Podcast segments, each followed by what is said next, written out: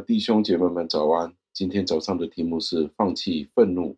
经文出自于加拉太书五章十五节，经文是这样说的：“你们要谨慎，如果相咬相吞，恐怕彼此都要毁灭了。”感谢上帝的话语。加尔文是这样子的解释这一段的经文。他说：“保罗在这里的提醒，并不是多余的。其实保罗在这里是使用一种羞辱的方式。”去刺激那些很容易被人家激怒的人，所以他们会变得小心，小心他们的理性，因为他们的愤怒，因为他们脾气暴躁的原因，将他们平常的冷静抛到九霄云外。保罗使用了适当的责备，使他们感觉到羞愧，去吸引他们回到顺服上帝的当中。所以，同样的，保罗在这里也帮助了我们。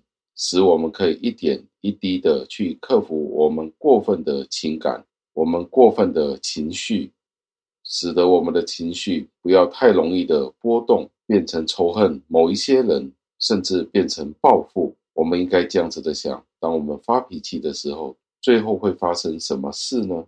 如果我们好像那些猫狗一样，最后我们只会相咬相吞。其实我们可以这样子的说。好像在这个世界上，仇恨对我们来说是有好处的。意思是什么呢？意思就是有的时候发脾气，在表面上看起来是让我们得到胜利的。是的，当我们发脾气、发泄我们情绪的时候，我们是有可能得到一些的利益。但是我们要非常的小心，如果我们如果我们不顺从上帝，去爱那些不可爱的人，这样子做的时候，我们就会激起上帝的愤怒。既然如此，我们就要用谦卑的态度去彼此顺服。如果这对我们来说是非常困难的，我们就要更加的认真努力，直到上帝可以掌握我们。最后，让我们默想，我们是那些非常容易骄傲的人。我们大多数人都觉得我们很难爱我们的敌人。我们如何去爱那些整天批评我们的人呢？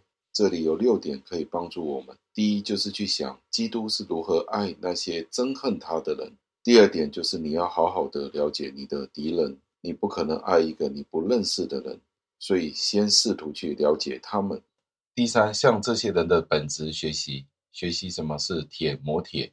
第四，求圣灵赐下恩典，愿意去原谅那些伤害了我们的人。第五，当我们与那些批评我们的人在一起的时候，我们要为他们祷告。私底下为他们祷告，因为你很难在你祷告的时候继续去保持那些愤怒的。